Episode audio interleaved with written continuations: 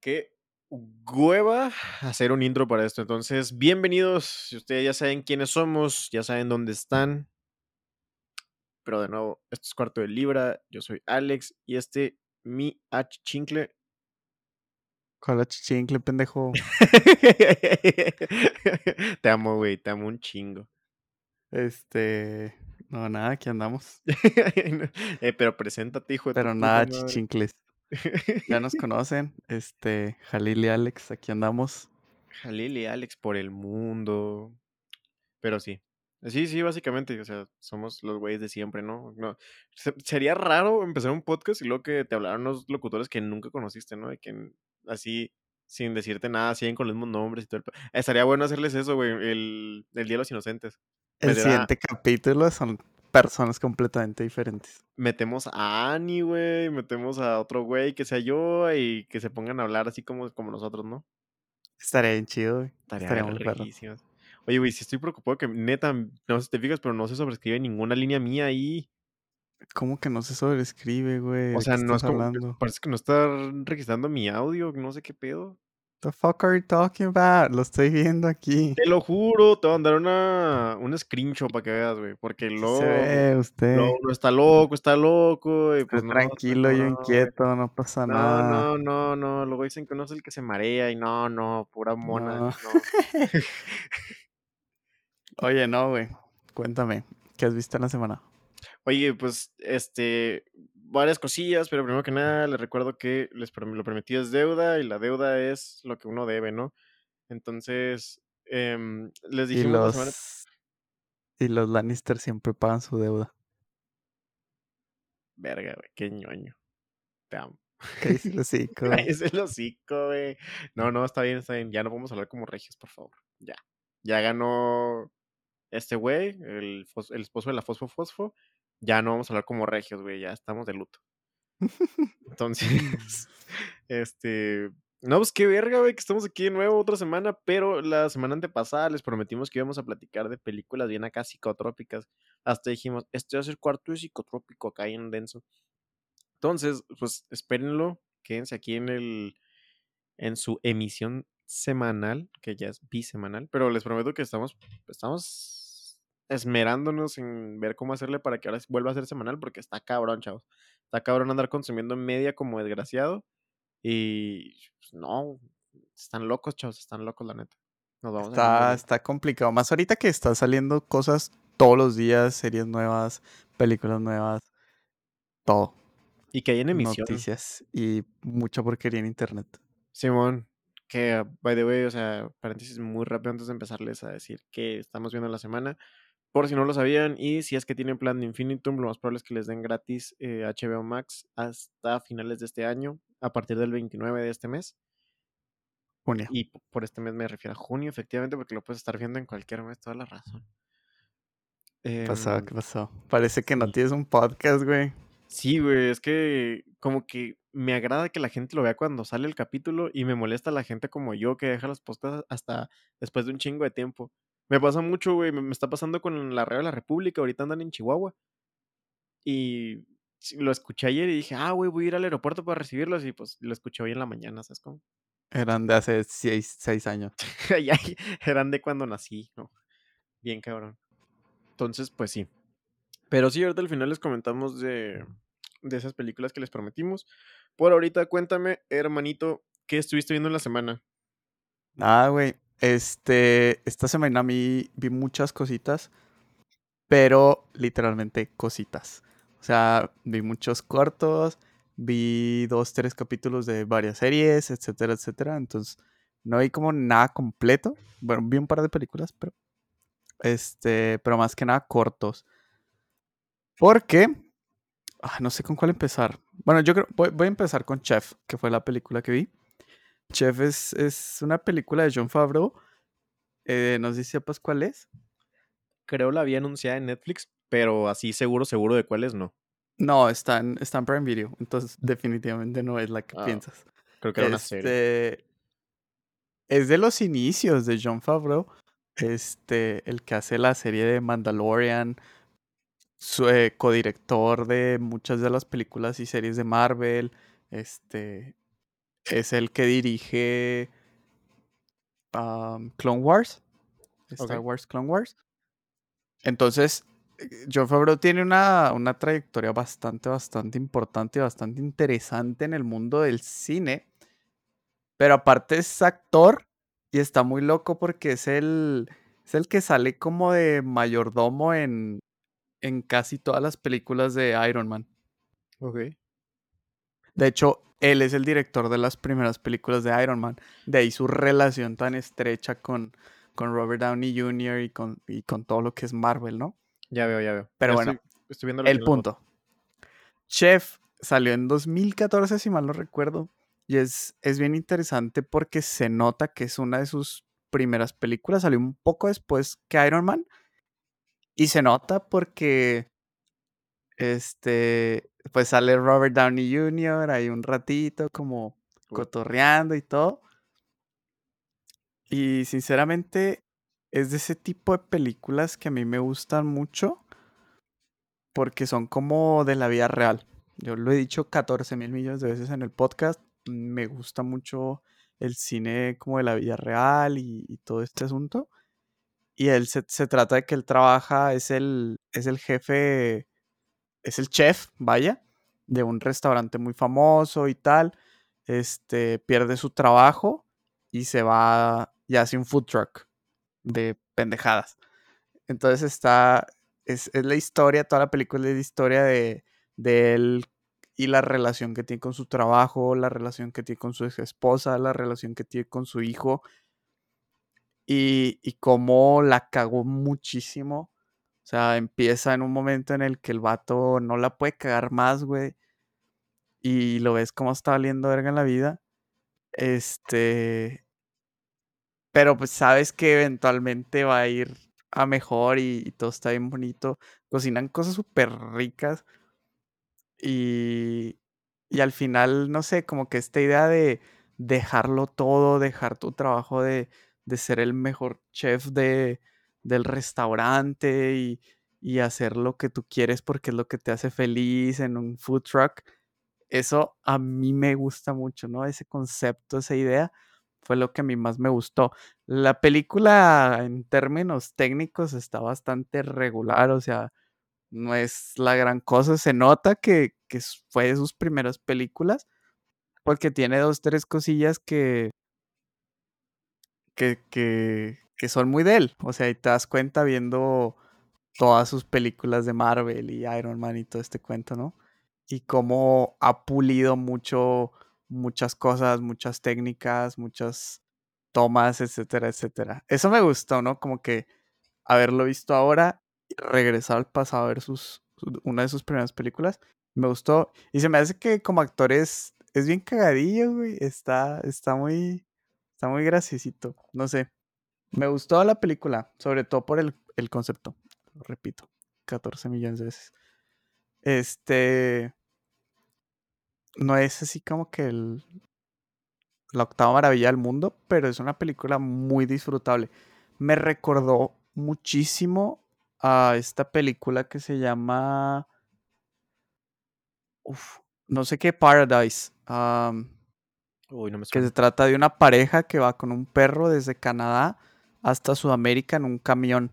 Entonces reconstruyen el camión y, Te, y le m- te ponen un maman baño. esas Le, películas, ¿verdad? Te me maman las películas maman de esas sufrimiento películas. de la gente, güey, es que no es medio mundo, sufrimiento, es, es como vamos a dejarlo todo y empezar de cero. Eso, ese concepto me fascina. Creo, No güey, sé. cre- creo que neta te perdiste de una joyona de ese estilo de películas con esta que estuvo nominada para los Oscars que te recomendé varias veces, de hecho. Nomadland, la ganadora Ah, de mejor ay, película. todavía no me la pierdo, la puedo seguir viendo. Ya me acordé, no se llama nada de lo que dije, se llama Expedition Happiness. Ya. Este, está brutal, está brutal. Este, esa me gustó mucho. Y hay otra que está bien muy parecida, que es un güey que se va caminando a Alaska. ¿Qué pedo? ¿No sabes cuál es? No, no, Esa no, está no. muy buena, está muy buena. Es del mismo, del mismo estilo. Te aventaste el documental que recomendé, no me acuerdo si me has dicho que lo has visto o no. El de Free Solo. Creo que no. No, deberías, güey. También está. Es de esas películas de sufrimiento que te mamo. O Es- sea, no me gusta el sufrimiento, güey. No, o sea, pero son como recorridos satisfactorios cuando al final la persona lo logra, ¿sabes? Es que no, no es como. No me gusta la idea de que alguien sufra y lo logre lo que quiere. Me gusta la idea de dejarlo todo y empezar de cero. Es, es muy diferente. es, es un, es un concepto muy particular. Y lo harías. O sea, te lo has planteado así como que. Muchas ver, veces, muchísimas veces. Y es precisamente por eso que, que me llama tanto la atención, porque es algo que personalmente siento que sí haría. O sea, yo ¿Y qué- qué muchas veces he estado a punto de dejarlo todo y, ¿sabes? Simón, pero. Vale, o sea, dejas todo y luego, ¿qué procede? Cuenta. Es que sí, sí me llama mucho la atención. Siempre creo que me dan esa idea, así que cuéntame, cuéntame. No sé, o sea, como que me gusta, me, me gusta mucho la idea del, del cambio Radical. radical sin, sin planearlo, ¿sabes? Simón. Sí, sí, sí. Y, y es, es una idea que tengo todo el tiempo dentro de mi cabeza y es por eso que, que todas este tipo de películas me gustan tanto, porque como que tocan fibras, ¿sabes? Adentro de mí. De nuevo, la maravilla del cine. Sí. Es es súper personal y, y es algo que, que nos gusta a cada quien. Y es, es lo que me, me fascina más. Y, y es esto, ¿no? Esta idea de, ¿sabes qué, güey? Voy a dejar todo a todos y no sé, atrás y voy a hacer algo nuevo, claro. ¿sabes? Sí, por supuesto. La neta, No sé. sí me gusta la idea y sí me llama la atención lo suficiente como para algún día decir, güey, estaría chido intentarlo. De hecho, pues mi plan de irme de aquí involucra literalmente abandonar todo, ¿sabes?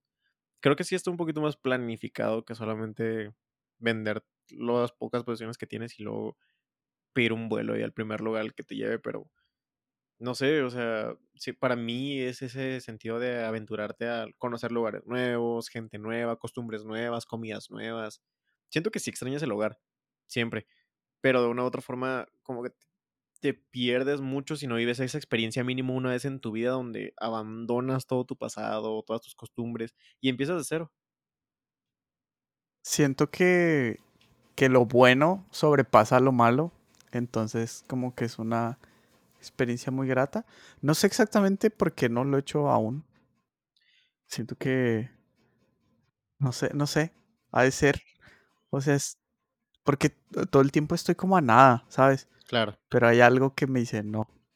Y no sé muy bien qué es aún. Tampoco es tan como... Es que hay veces, siempre hay miedo, ¿no? O sea, siempre, siempre hay un miedo recurrente al cambio. Y también tiene mucho que ver generacionalmente hablando. De hecho, pues eh, quisiera introducir la película, eh, mi recomendación de película al siguiente, con este concepto exactamente. No tanto el irte, pero la manera de pensar de una generación en específico.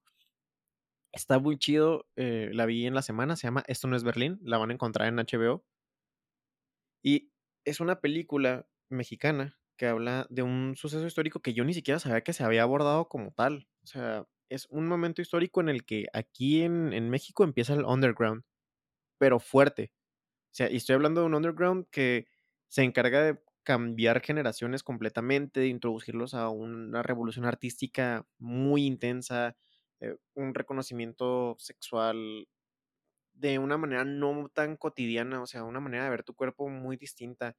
El mundo del SIDA aquí en México, muchísimos problemas de pandillas, las clásicas cosas que veías en los bares antes, que había literalmente bares para adolescentes, la manera de moldear tu mentalidad cuando eres joven.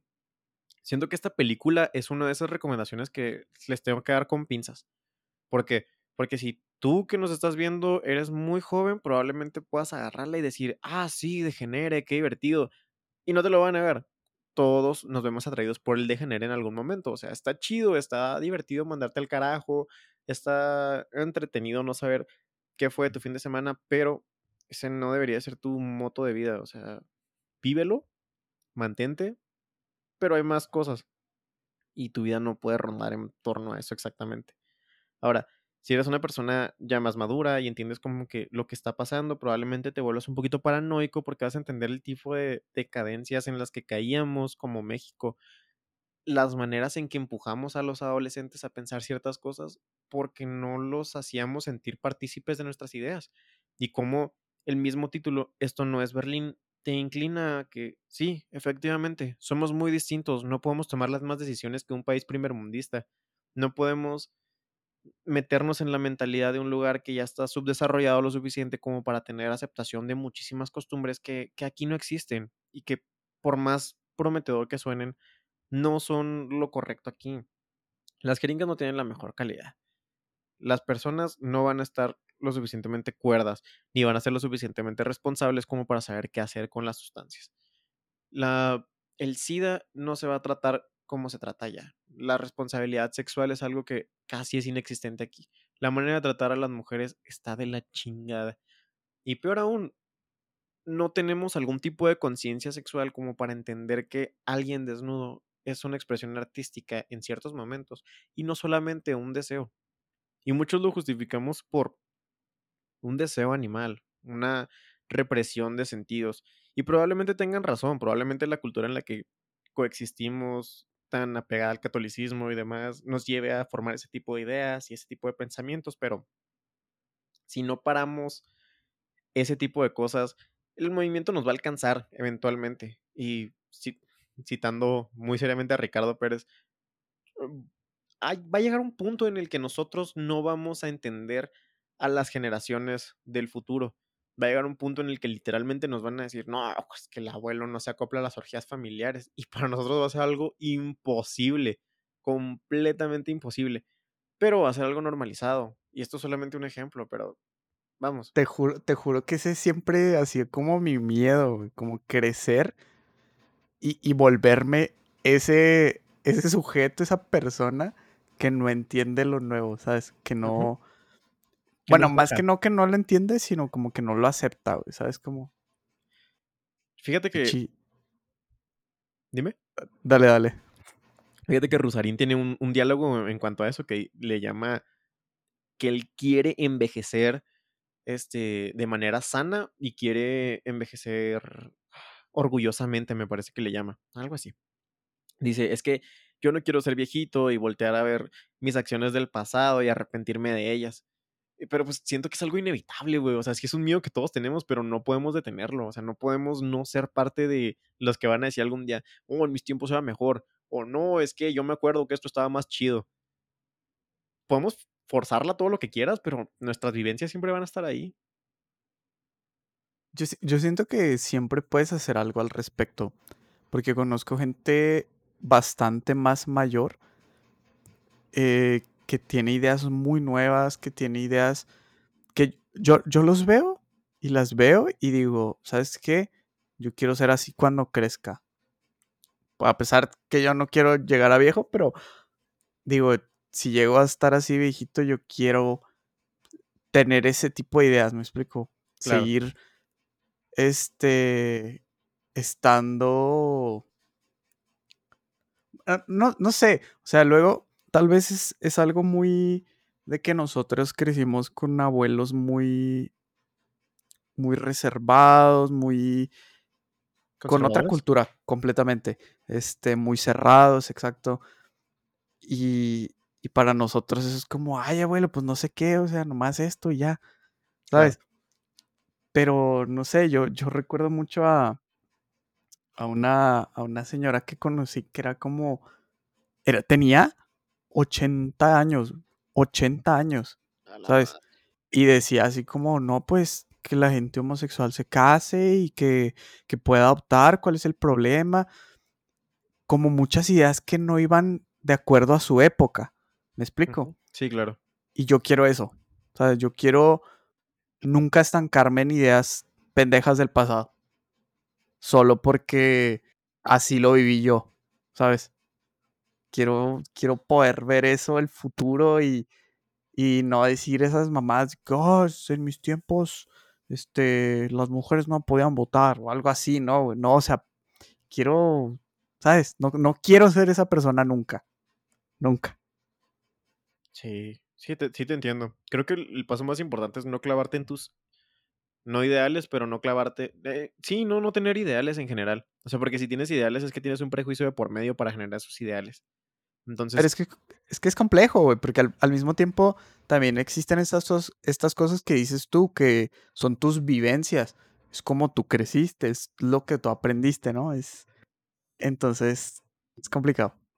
Claro, claro, o sea, también no podemos como mexicano, o sea, no puedes como un español venir a criticar la cultura mexicana porque no conoces la cultura mexicana hasta que la vives un tiempo.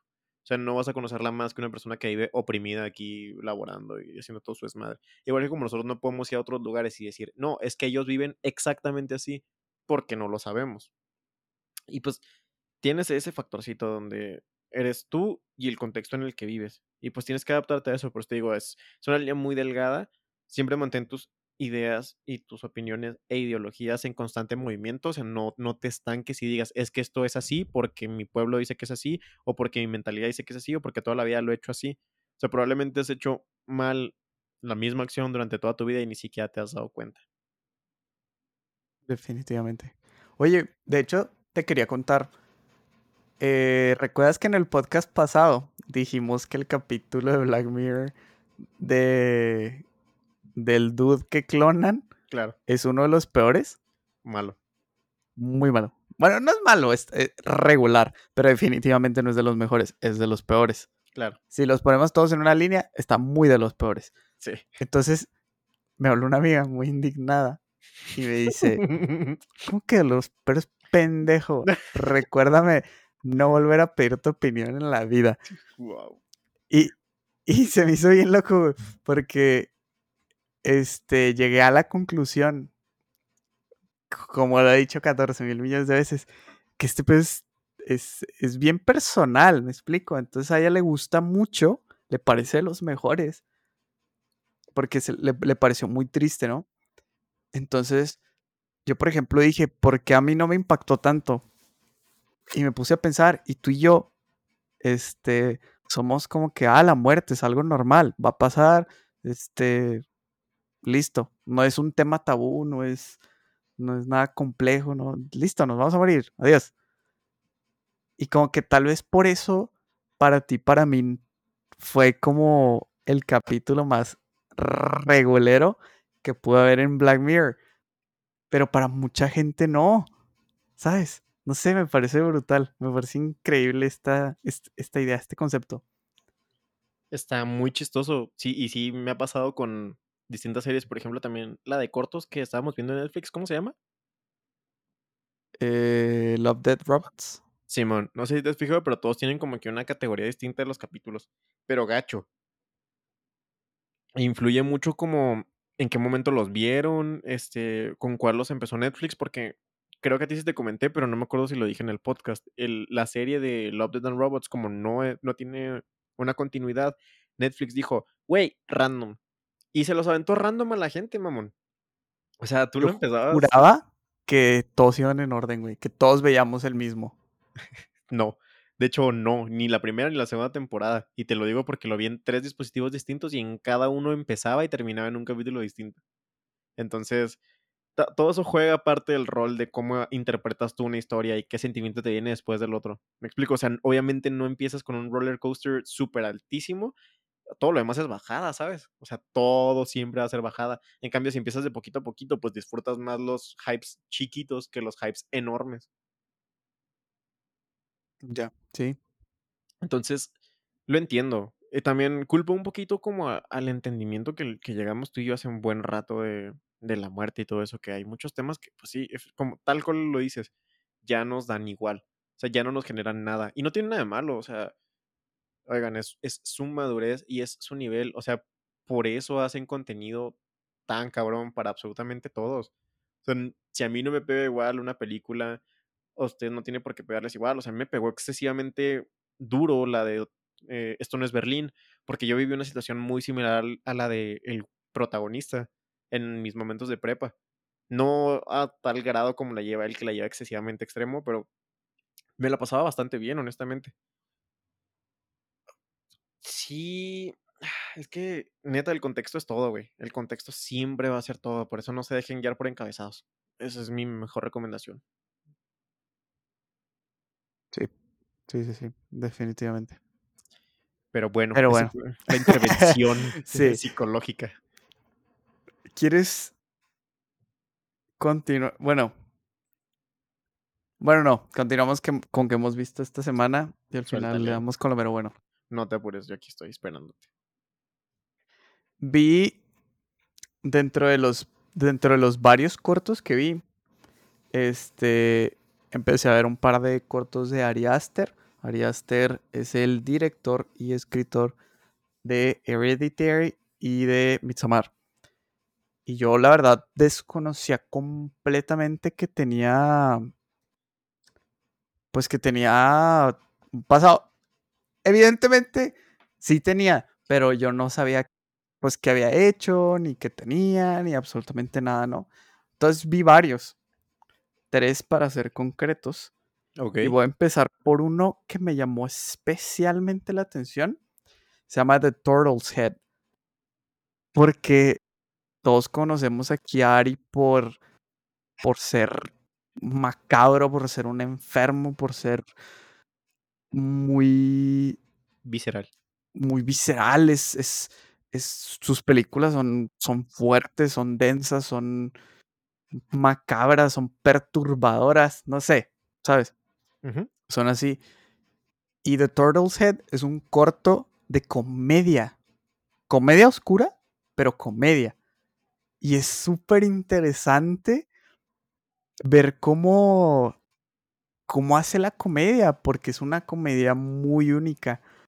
El, el corto se trata de un sheriff, como, bueno, como un, policía, un head de policía, que se le empieza a achicar el pene. Ok. Esa es la trama, básicamente. O sea, de repente tiene un caso y, y va con la gente y le dice, oye, mi pene es más pequeño que ayer. Y le empieza a preguntar a todos, ¿sabes? Como, oye, ¿se ve igual que ayer? Y le dicen así como, bueno, pues nunca la he visto, pero se ve bien. Y, y, y así, y se desarrolla en base a eso, a que su pene se le está achicando cada vez más hasta que, hasta que le desaparece, güey. Y es, What? es súper gracioso, güey. Está súper raro. Porque como que el corto 50% se lo está tomando súper en serio y el otro 50% del tiempo se lo está tomando con mucho humor. Y, y tiene un formato como de película de misterio, pero al mismo tiempo meten humor oscuro. Me encantaría poder tener la oportunidad de ver a Ari Aster haciendo películas de comedia. Me encantaría una película de dos horas de comedia de este cabrón. No, no sé, me encantaría. Pues ya ves que se estaba planteando seriamente dejar la, el cine de terror Ari Aster, por más bueno que sea, que lo reconozco de a madres. De hecho, paréntesis bastante rápido, yo soy de esas personas que dice que Ari Aster volteó a ver al vacío y el vacío lo volteó a ver a él de vuelta, te lo juro, güey. Estoy seguro de que ese güey tocó el Void y el Void lo tocó a él, o sea, Cero que pruebas, menos dudas. Sí, no mames, es que no, no, hay, no hay manera, güey, no hay manera de hacer lo que ese cabrón hace.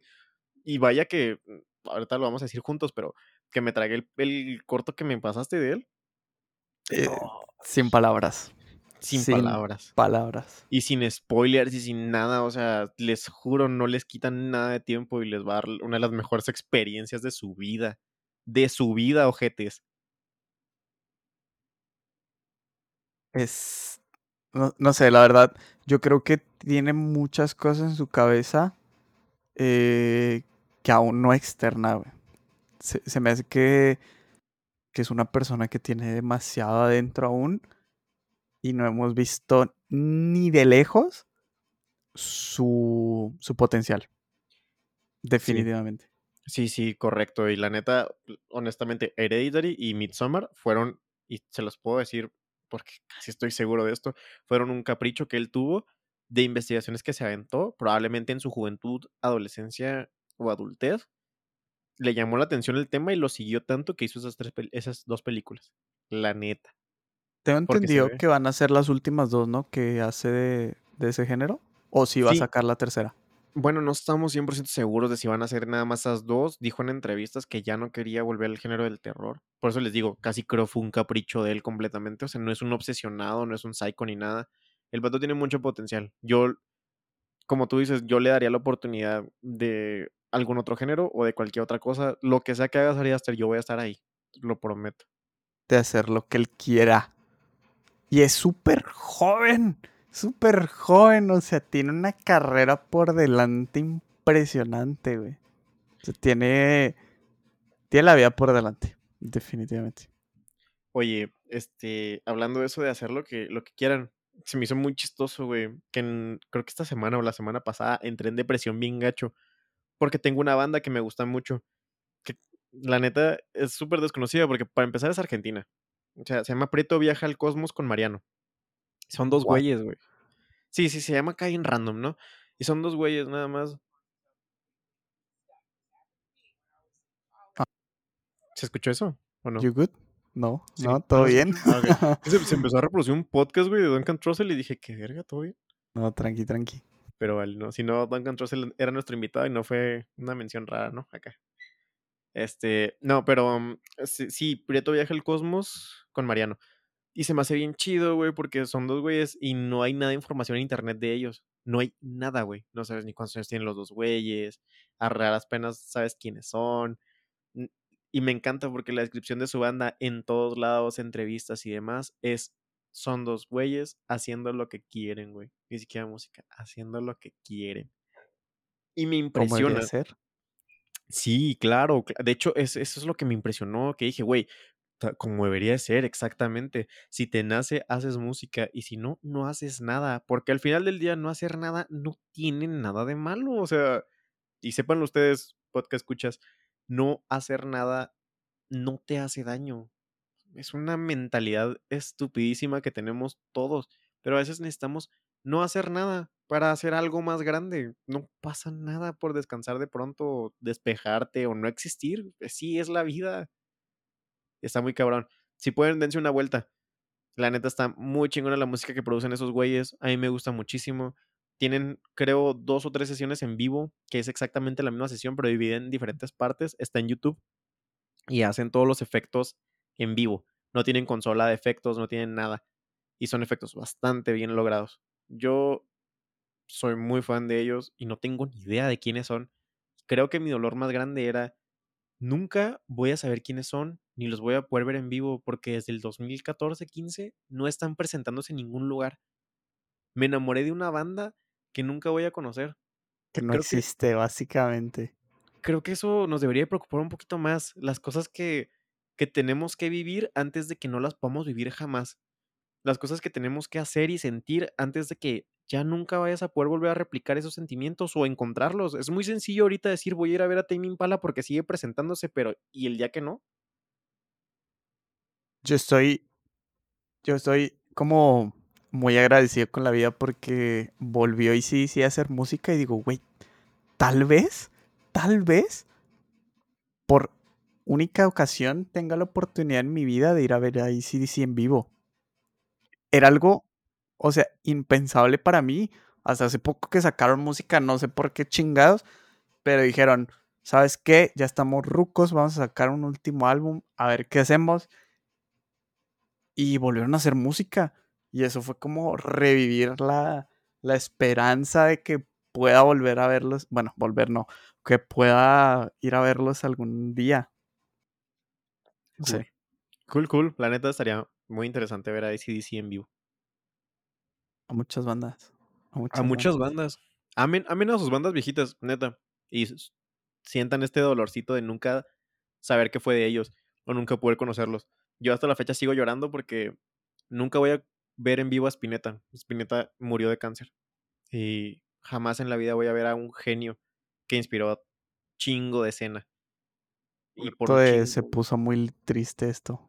Sí, güey. Pero es necesario, chavo. O sea, la neta, creo que esto es. Creo que aquí redimimos a tu amigo un poquito. Son necesarios estos momentos de tristeza para que a uno le interesen las cosas realmente. Es necesario voltear a ver el vacío para saber que existe. Sí, sí, como dice 1984. Es necesario los, ¿cómo se dice? Los extremos. La tristeza para conocer la felicidad. Así es, así Y es. por cierto, me acordé de otro corto que vi de él. Se llama Basically. Este, básicamente Sarah Lynn. Sarah Lynn de. Bojack Horseman. Uy, no. Haz de cuenta que es, es como es como ella, güey. O sea, literalmente son 10 minutos de, de esta persona hablando. Y es muy curioso porque li- literalmente se siente como Sarah Lynn, güey, ¿sabes? Tú la estás escuchando que, que pasa por cosas bien densas. Al principio te cuenta como cosas bien me, ¿sabes? Claro. Pero luego de repente como que se sincera demasiado contigo porque así se siente, como, como si es otra persona la que te hablara. Y tal, tal vez tiene el problema, bueno, tal vez no, tiene el problema de que se siente un poco largo. O sea, esos 10 minutos, te juro, se sintieron como 45. Porque no hay pausas, no hay nada. Es una persona hablándote corrido de su vida 10 minutos. Y es, es, es muy interesante. Siento que tenía mucho que decir, pero tal vez el formato no fue el indicado. Me recordó mucho a Sarah Lynn de Bojack Horseman. Te digo, como que lo que dice, la manera en la que habla, cómo se expresa, el formato que tiene, es, es muy del, del cuento. Para quien no sepa, Sarah Lynn es un personaje en Bojack Horseman que vive en la farándula desde que es niña y, y por cosas de estrés y problemas familiares y cosas crece y vive en las drogas y en el alcohol y se vuelve adicta para esconder sus problemas Y sobrellevar su vida, no y mames. sobrellevar su vida. Toda la Entonces gente alrededor de ella tenía ese tipo de problemas y ella como que lo absorbe. Sí, se da cuenta que, que Hollywood es, es eso. O sea, es ese jugo y tú eres la esponja. Entonces, o lo absorbes o lo ignoras, pero eventualmente te va, te va a carcomir, ¿sabes? O sea, no hay manera de huir de ello. Está cabrón. Está. Sí, sí, sí, sí. Te digo, me dio mucho. Me dio mucho ese. Vibe. ese vibe, pero no exactamente. Es muy raro. To- todas estas, estas dos semanas he tenido como. Veo algo y me da mucho el vibe de algo. Chef me dio el vibe de Expedition Happiness. Este, basically me dio el vibe de Sarah Lynn. El último capítulo de Rick and Morty me recordó mucho a otro capítulo de Rick and Morty. Bueno, Sí. Una de cosas. Sí, sí, sí, sí. Una ti también te pasó, güey. Yo también estaba igual de que empezó y dije, ah, estoy en la temporada anterior, en el primer capítulo. Y no, güey, no estaba en la. ¿Qué pedo? Ahora- ahorita hablamos de eso. Ahorita hablamos de eso. Ya, ya, ya. Este. Oye, pues hablamos de la que vimos juntos, la que me recomendaste, The Strange Things. The, the Strange Thing About the Johnsons. Cuéntame, ¿qué te pareció? ¿Qué opinas? ¿Qué Mm, sientes? Es ¿Cómo, que- cómo te dejó? Dios, es que, es que, ¿sabes qué? Me, la- me dijiste, vela, y paré todo lo que estaba haciendo. Como que cuando eres muy insistente en algo, yo sé que me recuerdas cosas buenas. Entonces dije, ¿sabes qué? Vamos a parar todo, güey. Rompan todo y, y empezamos a, a ver esta, este cortito. Yo creí que era una película para empezar, yo no creí que era un corto. Ya, pues me lo aventé y, güey, o sea, super fucked up. Sí sentí las vibes de Ari Aster porque tiene una estética muy particular. Sí sentí que eran sus principios porque le vi muchos flaws a todo el corto, pero es Sí, parte, se nota. es parte completamente de los cortos. O sea, necesita estar mal, necesita saber que está mal porque si tiene la superproducción, pues te vas por otras cosas, ¿sabes? Te vas por detalles estéticos, te vas por escenografía, cosas súper innecesarias. O sea, si realmente sabes apreciar lo que, lo que significa el mensaje, no necesitas ese tipo de cosas visuales, necesitas nada más un mensaje fuerte y muchas personas que lo sepan expresar bien y lo hacen increíble, güey.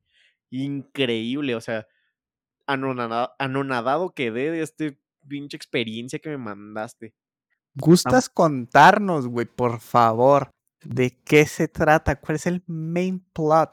O, los primeros dos minutos del, del corto, lo que prefieras. Justo me- elijo los dos minutos del corto y es justamente lo único que les iba a decir. Les voy a narrar estos dos minutos para que entiendan. Es una familia afroamericana y el hijo está dentro de su cuarto. Todo normal. el vato está eh, descubriéndose a sí mismo, acaba de descubrir la masturbación y está realizando pues su masturbación tranquilamente. Tocan a la puerta y abren el cerrojo. Yo no sé ustedes, pero es una acción pues eh, normal entre pues las generaciones, pero también incómoda. Obviamente se muestra el descontento del hijo, el sacarse de onda porque entra su papá y pues lo ve a media paja, literalmente. Eh, y pues se lo topa ahí, es incómodo para los dos, pero el papá en vez de tomarlo como algo incómodo le dice, oye, es algo natural, es algo normal, no pasa absolutamente nada, todo está bien, es algo que va a pasar a tu edad, no tengo ningún problema, solo quiero que sepas que lo acepto y que pues no pasa nada, no lo veas como un tabú. Me acuerdo mucho de eso, de que le dice tabú tal cual y... Exacto. Verga, güey, como verga. Entonces, tú te vas con una sensación tranquila. Estas son pocas palabras, ¿eh? O sea, les prometo que se define muchísimo mejor en el, en el corto, pero estoy resumiendo, cabra. Ahora, se sale del papá del cuarto y le dice, no te preocupes, tú continúa con lo tuyo, todo está bien. Quiero que me tengas la confianza de, de que esto no sea un tema tabú, ¿no? La sexualidad es un, es un algo normal y quiero que lo sepas. Le deja muy claro esto. Claro, claro, claro. Sí, sí, sí, sí, súper, o sea, pero es en buen pedo, o sea, eso es muy importante, es en buen pedo todo esto. La escena termina en que volvemos a ver al niño retomando la masturbación. Se estaba masturbando con una imagen. Se abre la imagen y se ve una foto del papá. Y hasta ahí se las dejo. Hasta ahí la termino esto. O sea, verga. ¿Qué, hiciste? No mames, es que está buenísimo, está buenísimo, está buenísimo, porque esto, o sea, como lo dice Jalil, dos minutos, güey, dos minutos. Y ya nos planteaste toda una historia y todo un conflicto que eventualmente va a pasar algo. Y desde ese punto te sientes incómodo a morir. Nunca en la vida me había sentido más incómodo, güey. Pocas cosas me han hecho sentir incómodo, pero esto, güey, fue como, oh, güey, no, ¿sabes? Las miradas, güey. Las miradas de los personajes a través de la película me hicieron algo adentro de mí. No, no, no. Te deja sumamente incómodo.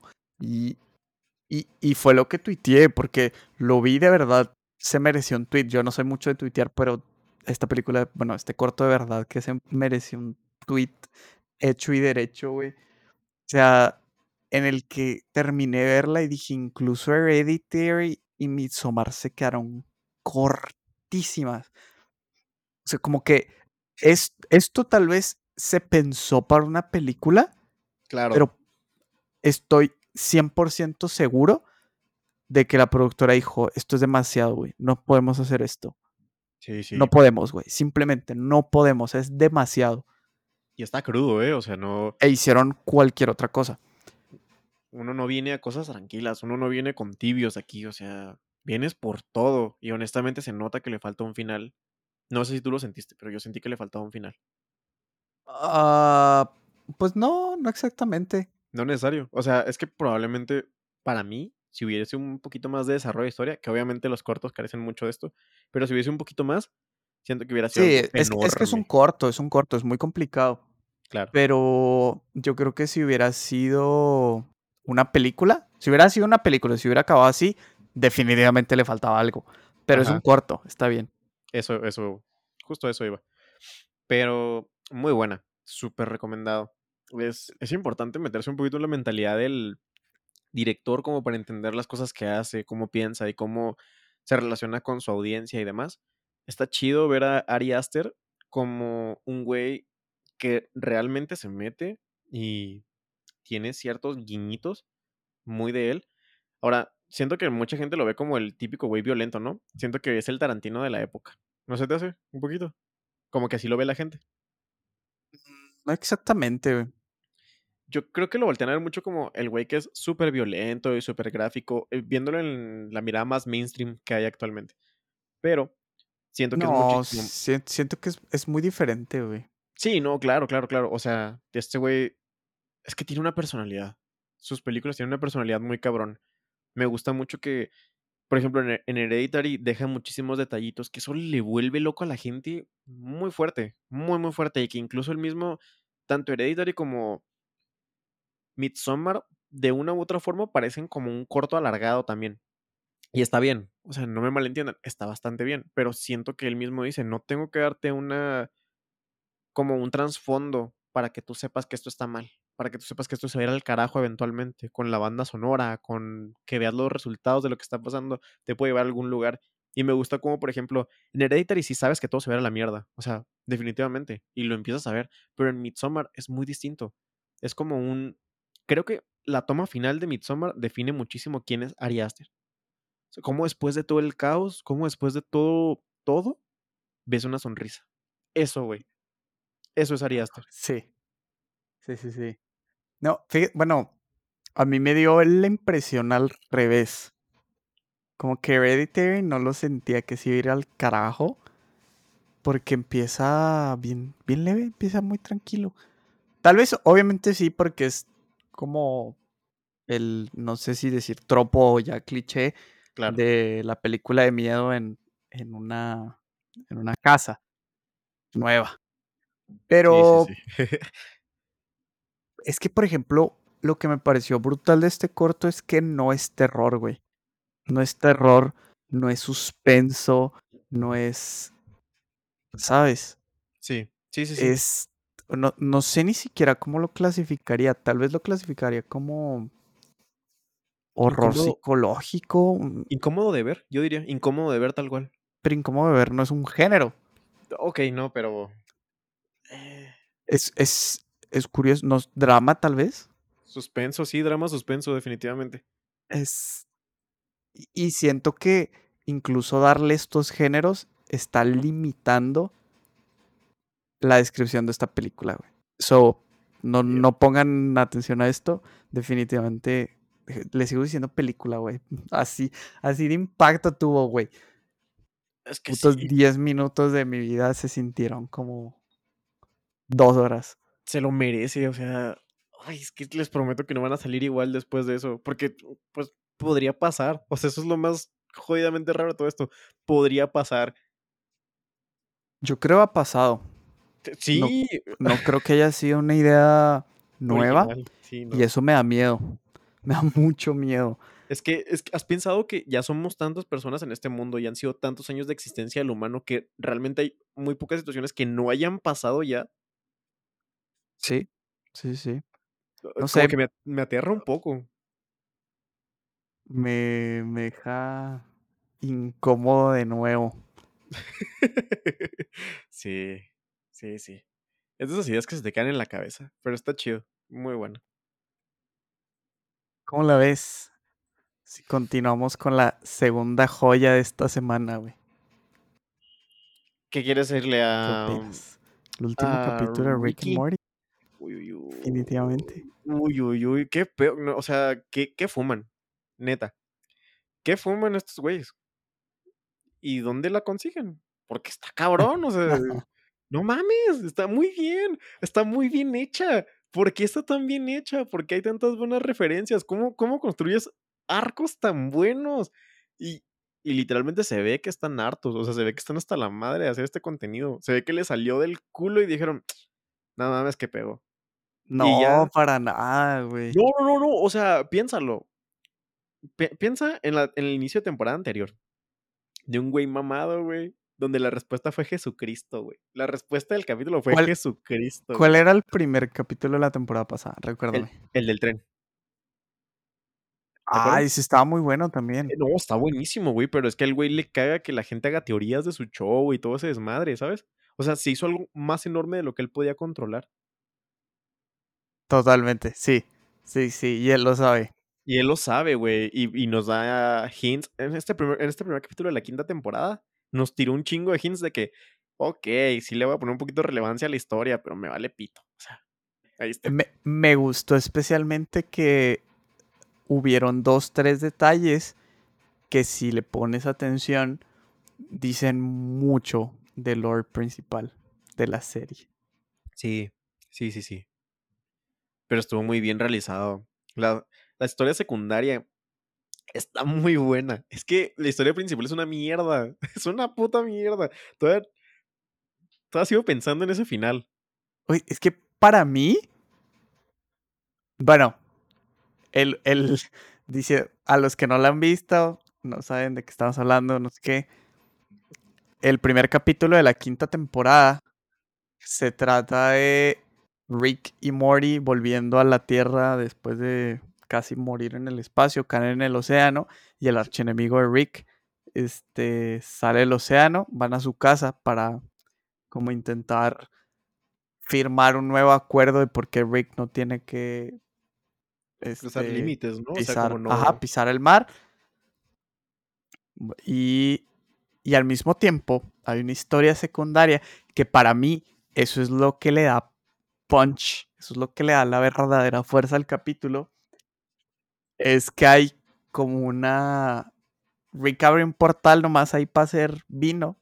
Güey, Porque lo para con- fermentar vino, mano. Para fermentar vino. Para hacerlo, ya está hecho. Pero el güey dice, o sea, fíjense la, cantidad de cosas. Es que este- estos detalles, güey, estos detalles son los que hacen la serie, la neta. O sea, dice, voy a abrir un portal donde el tiempo pasa distinto que aquí, simplemente para fermentar vino porque quiero dar un buen vino a mi anfitrión. Eso, güey. Y eso genera una espiral de venganza que arrastra toda una civilización. Eso, eso está, está brutal, ¿sabes? Como, como una pequeña acción desencadenó un, un ciclo de tragedia y venganza infinito, ¿sabes? Eso me pareció brutal. Y, y para mí se convirtió en uno de los mejores capítulos que ha tenido Rick and Morty. Me recordó mucho al de Latina de Ácido Ay. por la parte de cuando Morty tiene a su, a su pareja que vive con ella toda la vida y todo este pedo. ¿Sí recuerdas? Sí, sí, sí, sí. Sí, me acuerdo perfectamente. Y no quiero recordarlo. no. Está, está muy triste ese capítulo. A mí, ese también es de mis favoritos, junto con este. Me, no sé, me, me encantó. Este, se me hace muy curioso. Digo, es normal. Cómo han hecho a Morty crecer como personaje y crecer entre mil millones de comillas. Porque, a diferencia de los primeros capítulos, donde Morty era así como, "Ah, tengo miedo, no sé qué. Ya a esta altura lo ves como, como raro, o sea, es como injustamente sanguinario, ¿sabes? No le Sí. tiene miedo a la, no le tiene miedo a la muerte, es súper indiferente con sus acciones. Y esto me parece destacable de la serie, ¿no? Como, como todo lo que ha vivido y todo lo que ha pasado lo han llevado a, a desarrollarse como ese personaje a pesar de que tiene que 14 años. ¿Se supone? Sí. Más o menos. Algo así, pero sí me da mucha risa que sueltan mucho backstory, por ejemplo, en cosas como cuando están abriendo por primera vez el portal, algo así, y luego están platicando de años, y le dice, si que eres tonto, le dice creo que Rica a Morty, y Morty le dice, pues sí, imbécil, me sacaste de la secundaria. Y pues sí, o sea, tiene mucho sentido como la manera que es sanguinario y todo, está, está cool, bastante Me- cool. Me gusta también cómo este traen cositas de lore sin que te des mucha cuenta. Traen, por ejemplo, con las conversaciones que tiene con. ¿Cómo se llamaba? Mr. Nimbus. Sí, ¿no? Algo así. Ah, El, el, El. Aquaman. Uy, ahí lo busco, tú dale. Casi creo que sí se llama Mr. Nimbus. Pero las pláticas que tienen te dan a entender que Rick era. O sea, eran muy amigos. Y que en su momento Rick era lo que tenía Mr. Nimbus y Mr. Nimbus era lo que tenía Rick. ¿Me explico? También hace un comentario bien extraño, güey. De, oye, él no se llamaba no sé qué. Entonces a Morty le da otro nombre, güey. Entonces esto como que dices, ¿what? ¿Qué es esto, güey? ¿Por qué? ¿Sabes? ¿Quién es esa otra persona que Mr. Nimbus conocía? Porque se nota que, que eran muy amigos hace muchos años. ¿Me Simón. explico? Que eran, que eran personas muy cercanas y que Mr. Nimbus sabe muchas cosas que nosotros no. ¿Sí viste cómo me termina el capítulo? O sea, fuera del final, el, el after credits. ¿Sí? Me dio mucha risa que sí tuvieran el trío. Sí, está muy cagado. Y, que, y lo que el le dice de que no, sí lo entendería. muy bueno. Pero, Simón. Pero, güey, ¿recuerdas? ¿Recuerdas este capítulo donde se meten a los recuerdos de Rick y empiezan a ver cómo, cómo Rick creó la pistola de portales? Pero al final todo era, entre comillas, falso Simón. porque él, pues, sabía que lo estaban espiando, espiando Simón. sus recuerdos, no sé cómo decirlo. Sí, que finge todo para estafar a la gente del espacio y la mamá. Ajá. Al final, o sea, la verdad estaba muy triste, güey. Toda, toda esa parte estaba estaba súper sad. Y, y en este capítulo, no sé si te fijaste, güey, pero Mr. Nimbus eh, le pregunta por Diane. Le pregunta por su ex esposa. Le pregunta por, por la mamá de Beth Simón, y que le dice de que don't, don't put that este on the table. Ajá, algo así. Pero al- algo de backstory. Don't put that backstory on the table. Exacto, güey. Eso bueno. quiere decir que ese recuerdo era real, güey. Eso quiere decir que todo eso realmente pasó y eso le da un trasfondo brutal a la serie en un solo comentario, güey. En Güey. menos de un segundo le dieron un contexto histórico a la serie como ninguna otra. güey. ¿Ves la ¿Estamos de acuerdo? Sí, no, o sea, pero pasan muchas veces en, en ese capítulo. ¿No te acuerdas la parte donde le, le dice, están platicando, creo que ya se está a punto de ir este güey, y le dice algo así de que I fucked some mermaids on Atlantis? Todo eso es referencia al capítulo de Rick Atlantis, güey. Todo. Ah, nice. De Sí, son, son mucho de hacer, son mucho de hacer este referencias. Este, por ejemplo, cuando abre el portal, ¿no? Que dice que oh, vamos a Narnia. Ah, sí. Pero, pero hay como que de referencias a referencias. Hay referencias a la cultura pop que están bien, están divertidas, están cool. Y luego están estas referencias que se autorreferencia a otros capítulos donde te dan la historia completa, ¿sabes? Sí, el, mi meta viene de, o sea, de mi propio meta. O sea, yo creo mis propias referencias y la gente ya está en pop culture que lo entiende. Y luego, no sé si recuerdas al principio los cristales donde se veían como otras dimensiones y otras realidades alternas y así. Simón, vi un análisis para saber qué era lo que había en cada dimensión, pero sí. Ah, no sé, o sea, me pongo a pensar de que, que era todo eso. Eran realidades alternas, eran sus mismos ellos, era el pasado, era qué, me explico. Creo, casi, casi seguro que, es- que eran vías alternas, porque está muy cagado que hay una donde Rick es un leñador y Morty es un árbol. Sí, o sea, son como que guiñitos. Me, me mamó lo de Nintendo 69. Güey. ah, güey. sí, Guau. que muy seguramente sus... ¿Cómo se dice? Sus usos. No, no, es que, que Beth y, y el papá, ¿cómo se llama el papá? Nunca me acuerdo. Ah, este, al imbécil este. El imbécil ese. Me Seguramente lo estaban viendo ahí Jerry. porque... Y Jerry. Ajá, seguramente estaban viendo la tele ellos ahí, ¿me explico? Cre- creemos que Súper nasty. era Rick por el comentario que se avienta. ¿Cuál? Ya es que pronto están cenando y luego le dice algo así como de que el referencial al Nintendo 69 también. Es que es brutal, estamos de acuerdo, o sea... Sí, está cabrón. Pero es que, es que está, o sea, lo que les estamos contando ahorita no es nada comparado con la trama secundaria. Y, y esto, esto que estás viviendo, güey, yo lo, oh, yo lo experimenté cabrón con Solar Opposites. ¿Qué es eso? Te la recomendé hace un chingo de tiempo y he platicado un par de veces aquí. Platiqué cuando salió la primera temporada y platiqué ahora que salió la segunda temporada. Ah, la, la otra caricatura también de, de él, ¿no? Sí. Caricatura efectivamente. suena como muy raro. Bueno. Sí, suena como muy denigrante para lo que es realmente, pero. Sí, pero sí, bien, animación, digamos animación. Claro.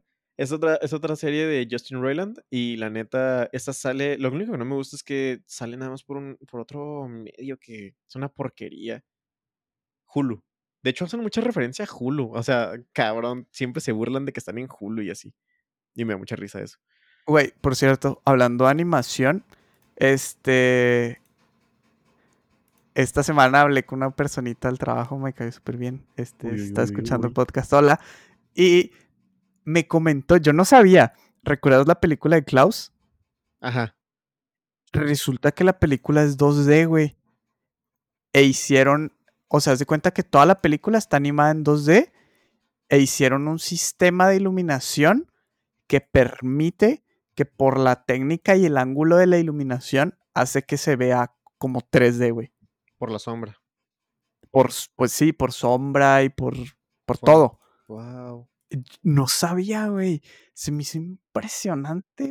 güey. Yo sí creí que era 3D, nunca Es pensé que 2D, era- mam. Es-. O sea, eso es. Qué, qué trabajazo, definitivamente. O sea, es, es algo muy, muy de admirar. A mí la película me gustó muchísimo y ni siquiera sabía este detalle. Eso hizo que la película única y exclusivamente se hiciera 15 veces mejor. Ya, ya invítalos, maldita sea. Necesitamos más gente que hable aquí. Que. ah, ya sé. Este. Dile, somos un par de idiotas que hablan de cosas raras y pues Sí bienvenido. le dije de que, jaja, es súper informal, ¿eh? No te lo tomes en serio.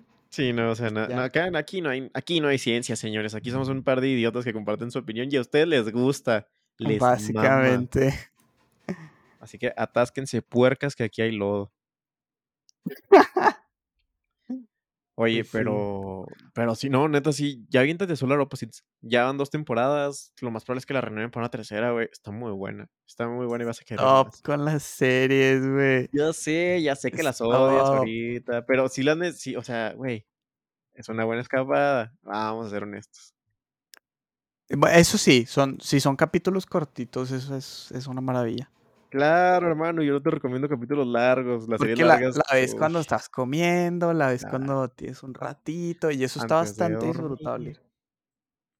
Güey, me recomendaste Lupin, hijo de perra. Casi una ¿Qué hora tal? por capítulo. ¿Qué tal? ¿Ya la acabaste o, o No, no, no, hermano, por favor, acabo de empezar con el primer capítulo de la primera temporada y fue de que, bueno, está bien. Y está muy buena, la neta. Está muy, está peculiarmente bien. El primer capítulo es lo que te engancha, sinceramente. Güey. Si no te engancha, pues ya no la ves, ¿no? La, Pero la pusimos Daquini y yo. Daquini me, o sea, el día siguiente me dice, güey, me queda un capítulo para acabar la primera temporada. Y yo, ¡No! ¿qué, güey? Y dice, está buenísima. Y yo, cállate el hocico, ¿cómo, ¿cómo le hiciste? Y me dice, no, pues casi no duermo. toda la ningún día". noche viéndola, ¿no?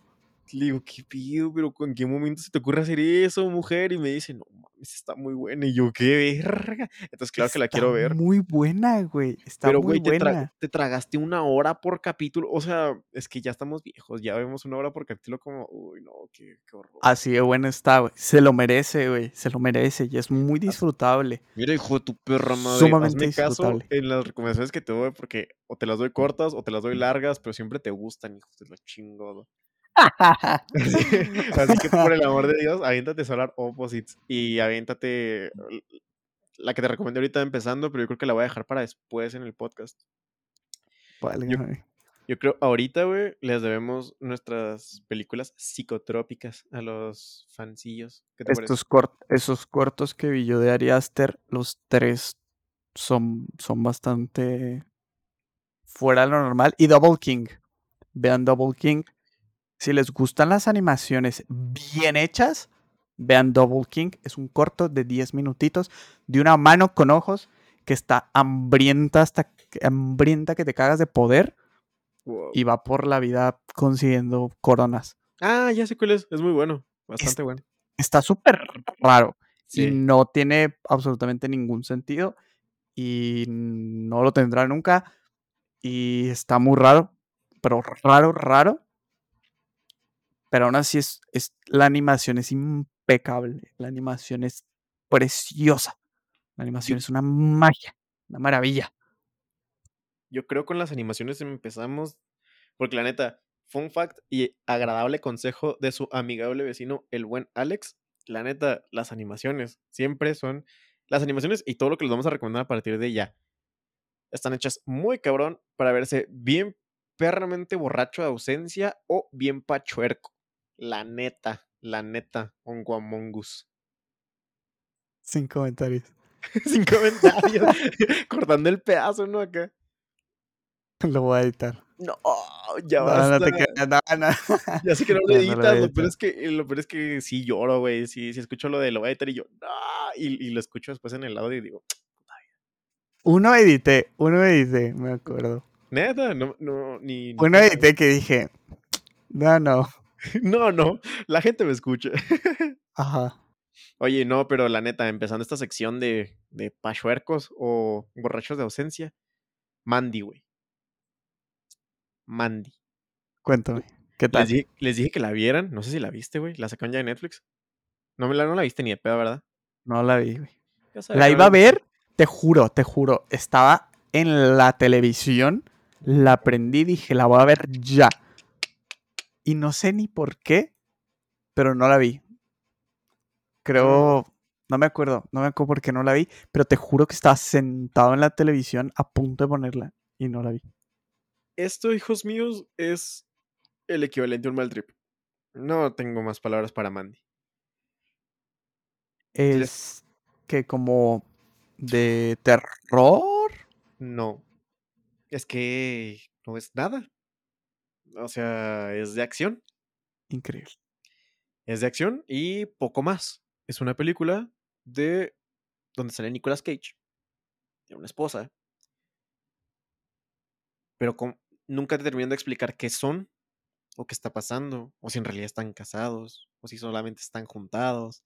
O qué carajos está pasando. Los diálogos son una basura. Pero una basura hecha y derecha. O sea, basta con escuchar los primeros diálogos de la película y eso que tardas como, que habrá sido como de 20 a media hora para escuchar los primeros diálogos.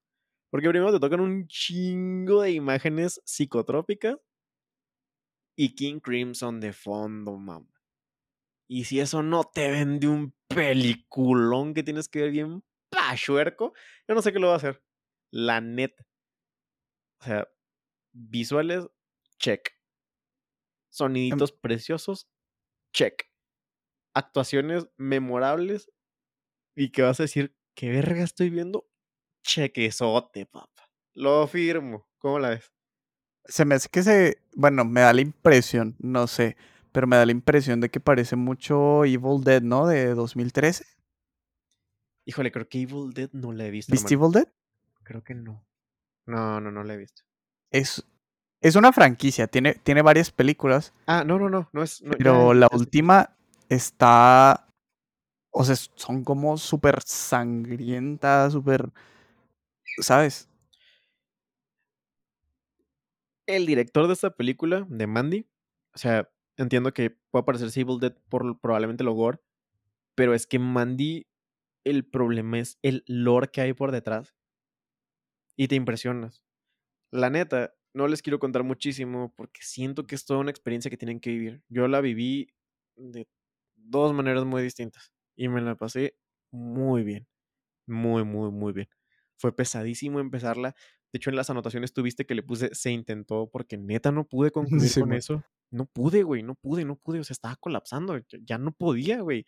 Mi, mi cerebro era jugo de caldo de algo. De algo. La vi ya bien y dije, ay, güey, ¿qué carajos acabo de ver? Pero ¿por qué se siente tan bien que todo esté tan mal? O sea, ¿por qué, por qué funciona tan bien que todo sea un exceso? ¿Por qué, por qué las tonalidades no encuadraban correctamente y me gustó eso? ¿Por qué, carajo sentía comodidad de ver un tema del que no entendía ni madres? Pero ni madres, o sea, nada, señores. ¿Qué si sustancias? ¿Qué si- Nada, nada, nada, nada. Van a tener que indagarle muchísimo para saber un poquito de lo que sea que se está tratando la película. Y honestamente, yo ni siquiera quise meterme en ese mundo. Nicolas Cage es mucho de. No sé por qué chingas me está gustando esto, pero me está gustando. Tengo, ¿Sabes? tengo otra de, que- de Nicolás. Tengo otra de Nicolás, güey. Mandy. La leyenda del tesoro. No, cállate los cinco. Mandy la recomiendo porque es bastante buena. Presagio. ¿Qué? No, tampoco. Mandy la recomiendo. De hecho, la, la tengo aquí en la lista y ni siquiera la has visto, mamá. Ni siquiera la notado. Pero bueno, Mandy está muy chida, pero pues es para momentos en específico. Pero la que sí les recomiendo de Nicolas Cage. Y esta se la recomiendo encarecidamente porque les prometo, les prometo que Dakini es súper fan de Nicolas Cage. Y yo decía, güey, ¿qué asco Nicolas Cage? Y me puso esta movie. Living Las Vegas. Hijo de su perra madre. Nicolas Cage actúa de alcohólico. Un güey alcohólico mandado al carajo, güey. Yo creo nunca he visto una actuación de un alcohólico tan real. Pero si es un punto en el que hasta te da asco la realidad de una persona que en verdad tiene problemas con el alcohol. Lo que es mandarte al carajo, lo que es presentarte a todos lados. No ebrio, pedísimo. O sea, Sí, pero mal. Borrachísimo que no te puedes parar. Llegar hasta una realización en la que tu vida solamente quieres que sea ponerte hasta la cola. Y lo corren del trabajo, le dan un finiquito y él dice, con esto, güey, financió los lo mejores días de mi vida en Las Vegas, poniéndome hasta el ano. Y la película se trata de ese recorrido, güey. Ese gran recorrido de una persona alcohólica cuando se topa con una prostituta en Las Vegas. Y todo lo que pasa a partir de eso. Y honestamente, todo lo que les cuente esta película no le va a hacer, no le va a rendir el tributo que se merece. Está cabrona. La actuación de Nicolas Cage fue algo que me dejó, güey. O sea, yo lo tenía en un plan de es un imbécil. Y esta película me cambió la vida. O sea, me, Yo, me- yo no sé por qué me gustan tanto esas películas también. te digo te digo, gusta la es- mierda. Ah, no te creas. No, te digo que es muy de. No sé por qué me gusta esto, pero me gusta. Listo. Sí. Mi gusto culposo. Uy, uy, uy. Ay, ay, ay. Oye, Uy, pero- uy, uy. Pero, perro, es que neta, neta, sí es un obligado de la gente. Es viejita esta de Living Las Vegas. Es viejita, hasta se nota. Pero es que las tomas, es que todo, güey. Te lo prometo, todo, las actuaciones, las tomas, los personajes, los escenarios, la manera de retratarte el alcoholismo, el arco de redención y saber que todo esto está basado en una historia real de un güey que literalmente lo escribió en su libro porque estaba pasando exactamente por esto y lo único que lo sacó del hoyo fue escribir ese libro, güey. Y el final. Me van a odiar por haberles recomendado esta película por el final, Netflix, pero les va, les va a encantar. se me antoja. En, en retrospectiva les va a encantar muchísimo darse cuenta de que después de todo había algo. Y ahí está. Ahí está. Ahí se las dejo. Living Las Vegas. Te pregunto Ay, güey. si está en Netflix, güey. Ah, no te escuché, güey, perdóname. Eh, no, no está en Netflix. Ah, maldita sea. No, la compré. Qué, qué interesante, ¿no? Qué loco que. eh, ya, o sea, hoy día es la pregunta. ¿Me explico? Hablas de cualquier, de, de cualquier película y es como, está en Netflix. Está en Netflix. Ujú. Oigan, gente, pero para la siguiente semana, que según yo no vamos a alcanzar a grabar para antes de tal día, porque faltan cuatro días, cuando salga HBO Max, a la gente que vive en México, porque no todos viven en México, a la gente que vive en México, cuando les den HBO Max, corran a ver Chernobyl, una miniserie de HBO buenísima. Listo. Es mi recomendación de HBO de la próxima semana.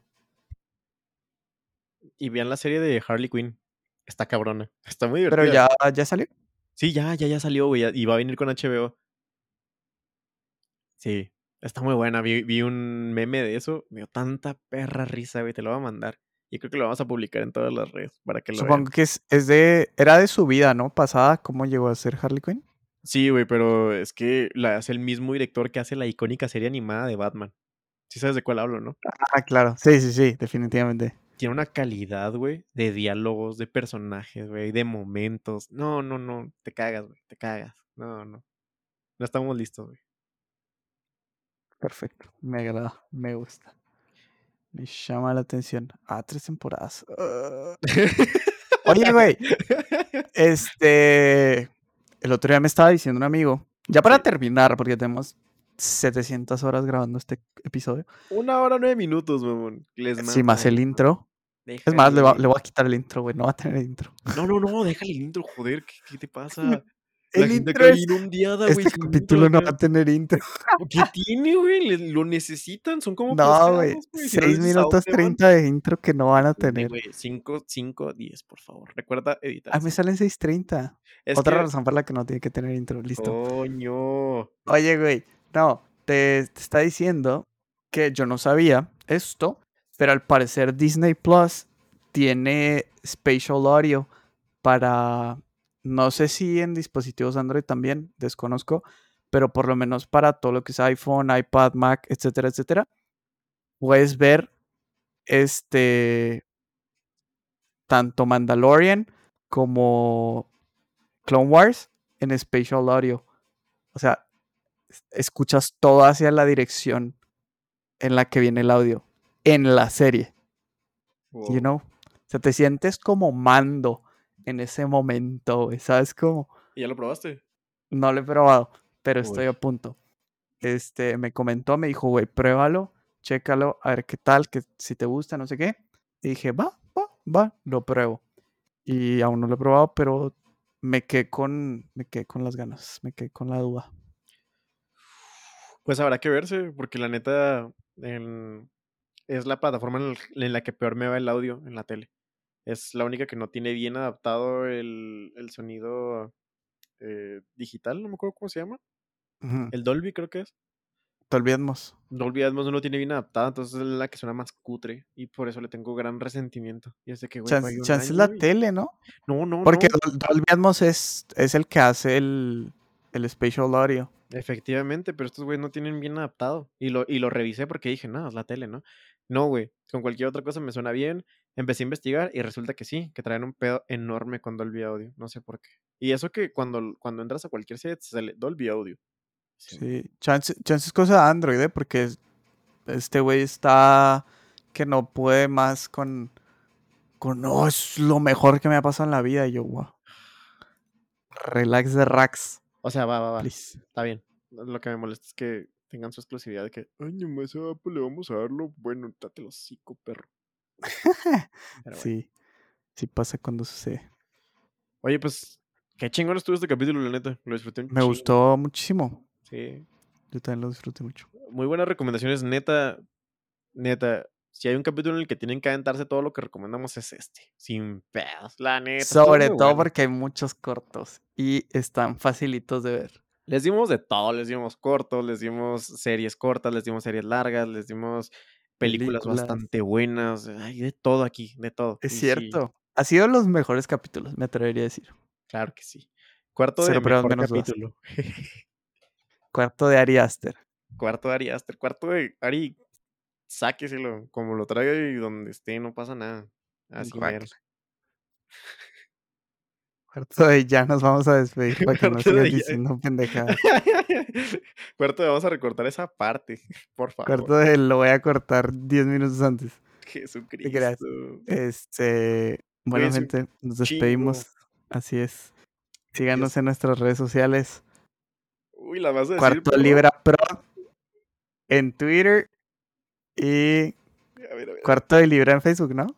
Sí. ¿Y Listo. Instagram? Sí. ¿En Instagram? ¿Y en Instagram? Ah, en Instagram. Oh, fuck. CDL Cuarto, Podcast. Así, CDL Podcast. No subo nada, pero listo. Oye, pero que nos sigan, joder, hombre. Algún día una marca nos va a decir, hey, es un cuarto de libra, así como ayer el pendejo de Héctor Portillo que estaba ahí en el Cortés en la noche. Pichi meco baboso. Qué personal. Qué personal. ¿Qué te dijo? Este tú eres el de cuarto libra, ¿verdad? Sí, hasta se asustó y todo. Y de hecho salió corriendo de ahí por lo mismo. Y dije, algún día, güey, algún día cuarto de libra va a grabar en el Empire State. Chingas a tu madre. Listo. Adiós. Este, cuídense un chingo, sigan viéndonos un chingo, disfruten sus movies, su tiempo, todo, ya saben, lávensela, guárdenos el agua. Para, que hacer gárgaras. No, Jalil, una nueva. Tenemos que ah, Para ser hielocos. Para ser hielocos, ¿cómo no? Para ser hielocos. Y jugar con ellos. Chao, chao. Chao, chao. Corte.